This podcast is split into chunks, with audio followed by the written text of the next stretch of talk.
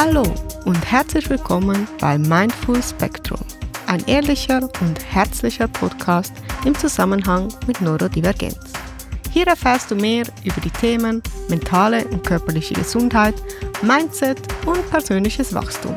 Mein Name ist Joel, ich bin autistisch, hochsensibel und habe ADHS und biete dir in meinem Podcast unter anderem einen Einblick in mein Leben im Spektrum. Jeden Montag darfst du dich über eine neue Solo-Folge von mir freuen. Ab und an begrüße ich auch einen Gast in meinem Podcast, um dir nicht nur meine persönliche Sichtweise, sondern zusätzlich super wertvolle Informationen aus erster Expertenhand zu bieten. Mit diesem Podcast bekommst du neue Blickwinkel auf alltägliche Hürden und Schwierigkeiten, die Neurodiversität mit sich bringt und ich informiere dich über nützliche Tricks und Tools für dein eigenes Wohlbefinden. Ganz nach dem Motto, wie gestalte ich ein glückliches und zufriedenes Leben als neurodivergente Person? Du findest diesen Podcast bei jedem gängigen Anbieter und um keine Folge zu verpassen, folge mir gerne in deiner bevorzugten Podcast-App oder auf Instagram. In der heutigen Folge geht es um Neurodiversität respektive Neurodivergenz.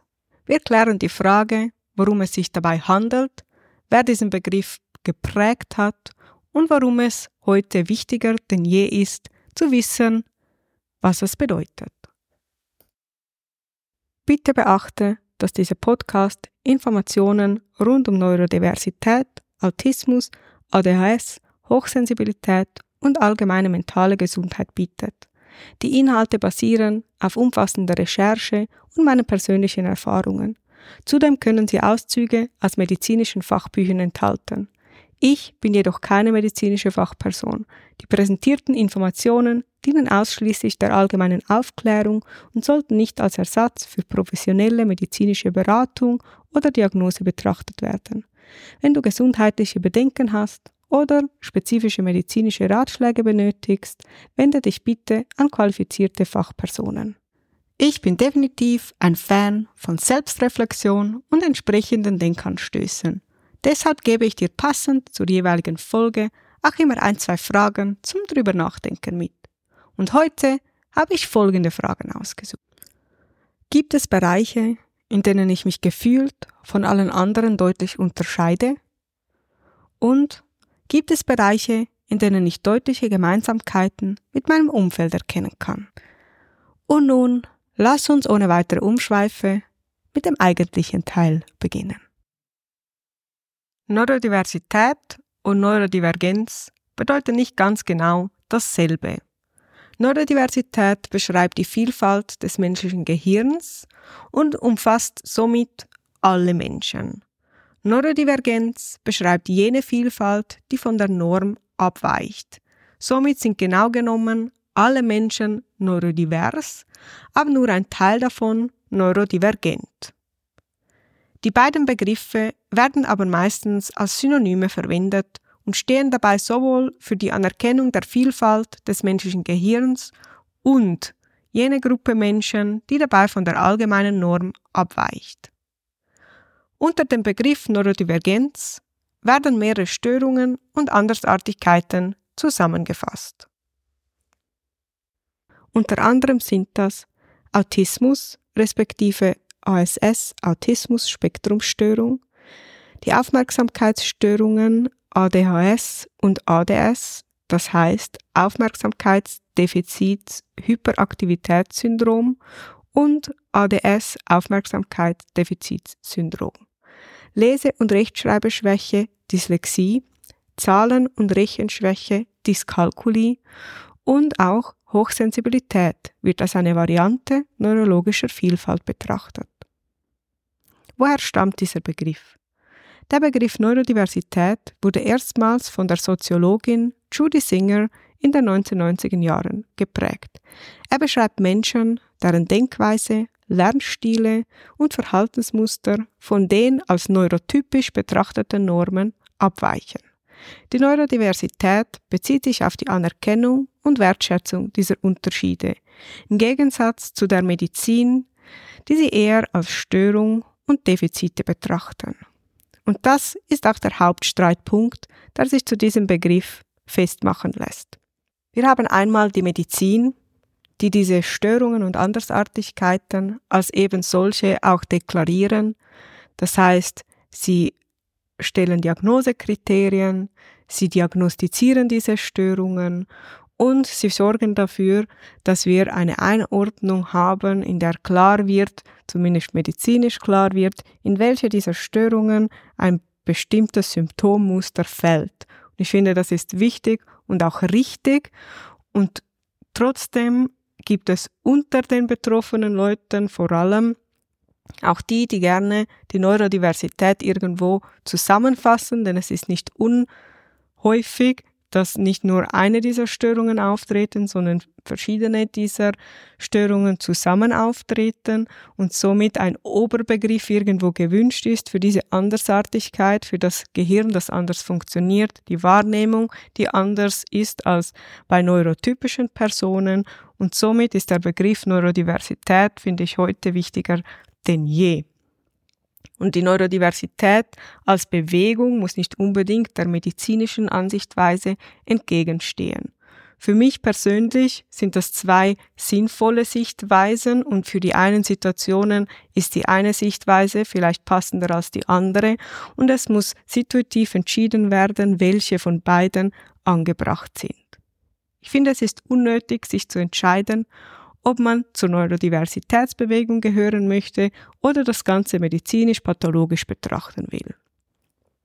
Ich finde, wir sprechen beide vom grundsätzlich selben und es ist sinnvoll, sich Gedanken zu machen, wo in welcher Situation wir uns befinden. Deshalb möchte ich darauf eingehen, in welchen Situationen ich die pathologische Sichtweise bevorzuge und in welchen Situationen ich die der Neurodiversität bevorzuge. Grundsätzlich, wann auch immer ich im Kontakt mit medizinischem Personal bin, dann finde ich es sinnvoll, den pathologischen Begriff zu verwenden, so damit alle Beteiligten wissen, von was ich spreche, damit jeder weiß, welche Kriterien, Symptome vorhanden sind und grundsätzlich man sich ein genaueres Bild davon machen kann, medizinisch betrachtet, was bei mir vorgeht. Wenn ich mit Personen in Kontakt bin, die entweder selber betroffen sind oder keine Ahnung von irgendetwas davon haben, dann bevorzuge ich den Begriff Neurodiversität einfach, weil es zusammenfasst mich als Mensch und nicht jede einzelne Störung irgendwo abzugrenzen versucht, sondern ein gesamtes Bild gibt zu dem, was ich erlebe, wie ich bin, wie ich denke, wie ich wahrnehme. Und somit bevorzuge ich grundsätzlich in meinem Alltag den Begriff Neurodiversität oder Neurodivergenz und eine Person, die davon betroffen ist, ist entweder neurodivers oder neurodivergent. Somit werden dir diese Begriffe immer mal wieder von mir hören. Vielleicht fragt ihr euch, warum ich überhaupt über Neurodiversität spreche.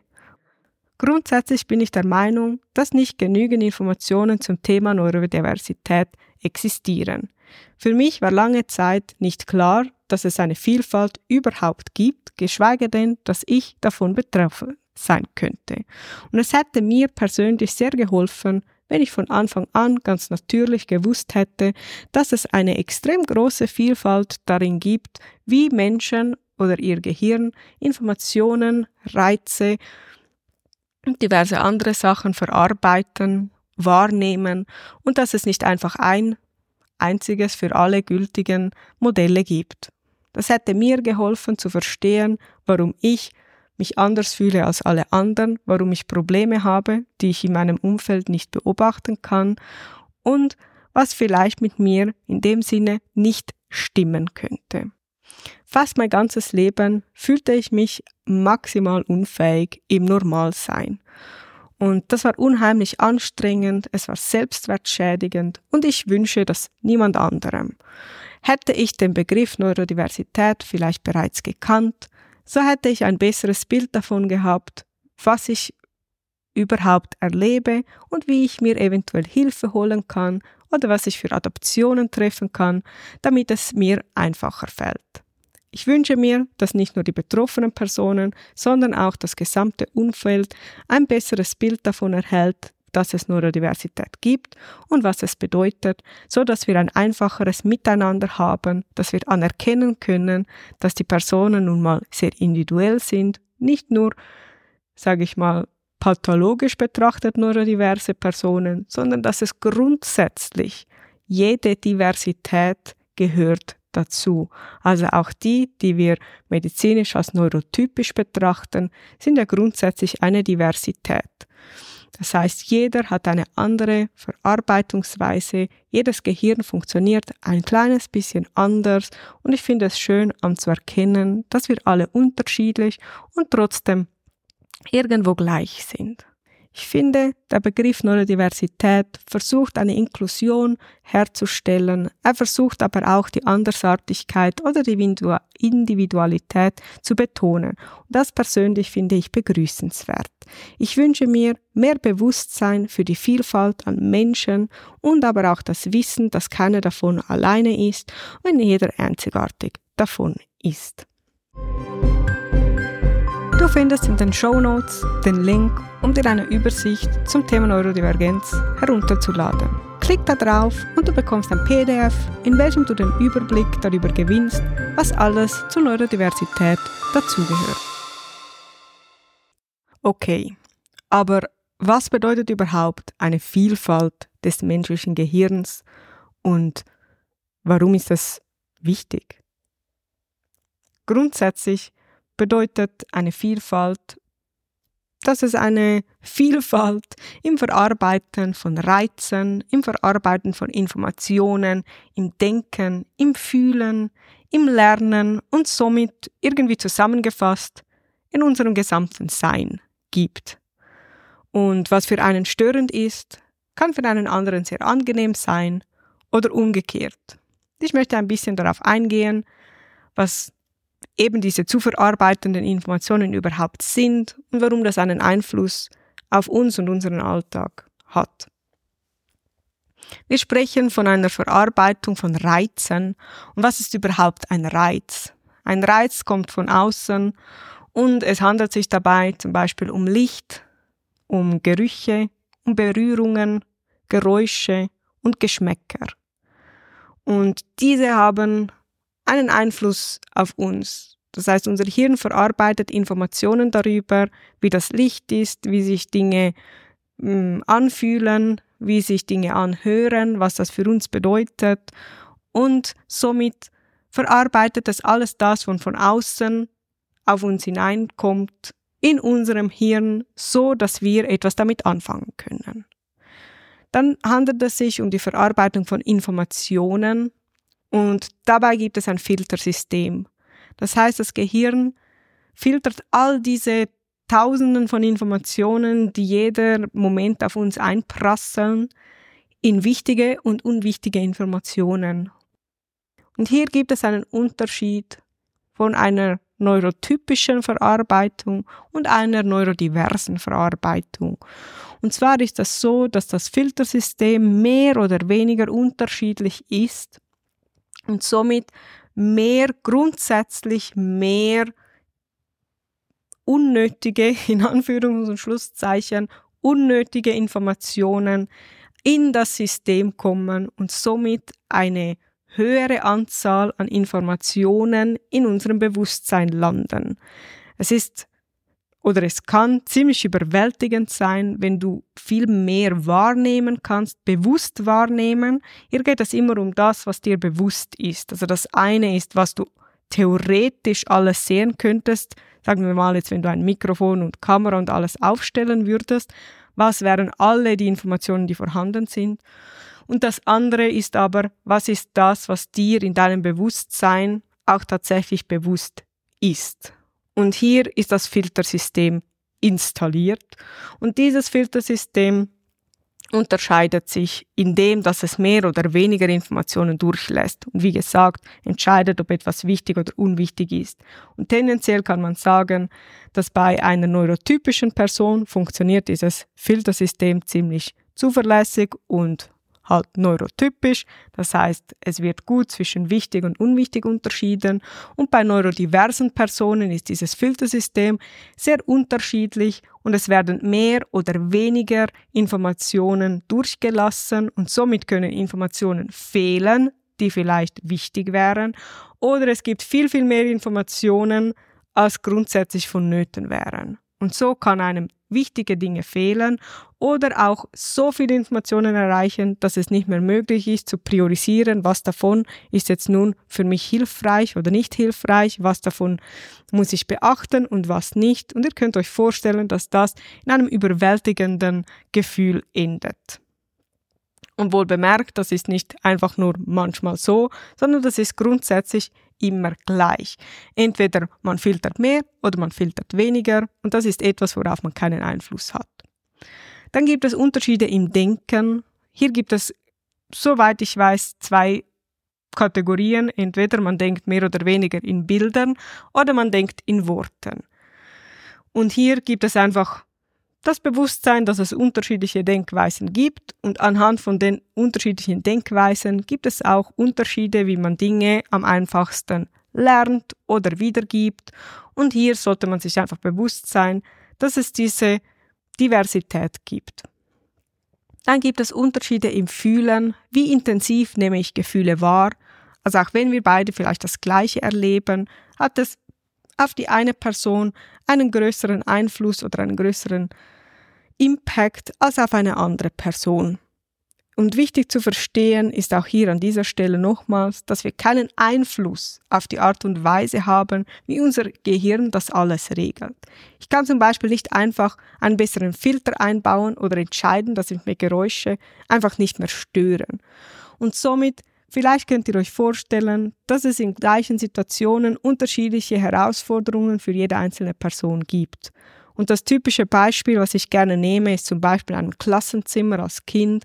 So kann einer sich ohne Probleme konzentrieren, wenn 20 andere Kinder in diesem Raum sind, weil grundsätzlich hat er vielleicht sein Papier vor sich mit dem, was ihn interessiert und er kümmert sich darum, er ist in seinem Denken voll im Flow und er merkt gar nicht, was um ihn herum passiert. Wenn du aber keinen so guten Filter hast, dann hörst du vielleicht das Flackern der Neonröhren, du siehst das Licht, das flackert auf deinem Papier, du kannst den Atem von allen anderen im Raum hören und vielleicht kannst du dir vorstellen, dass es ziemlich schwierig ist, sich zu konzentrieren, wenn so viele Dinge auf dich einprasseln. Und wie soll man wissen, auf was man sich konzentrieren soll, wenn das System einem nicht vorgibt, was nun relevant ist und was nicht?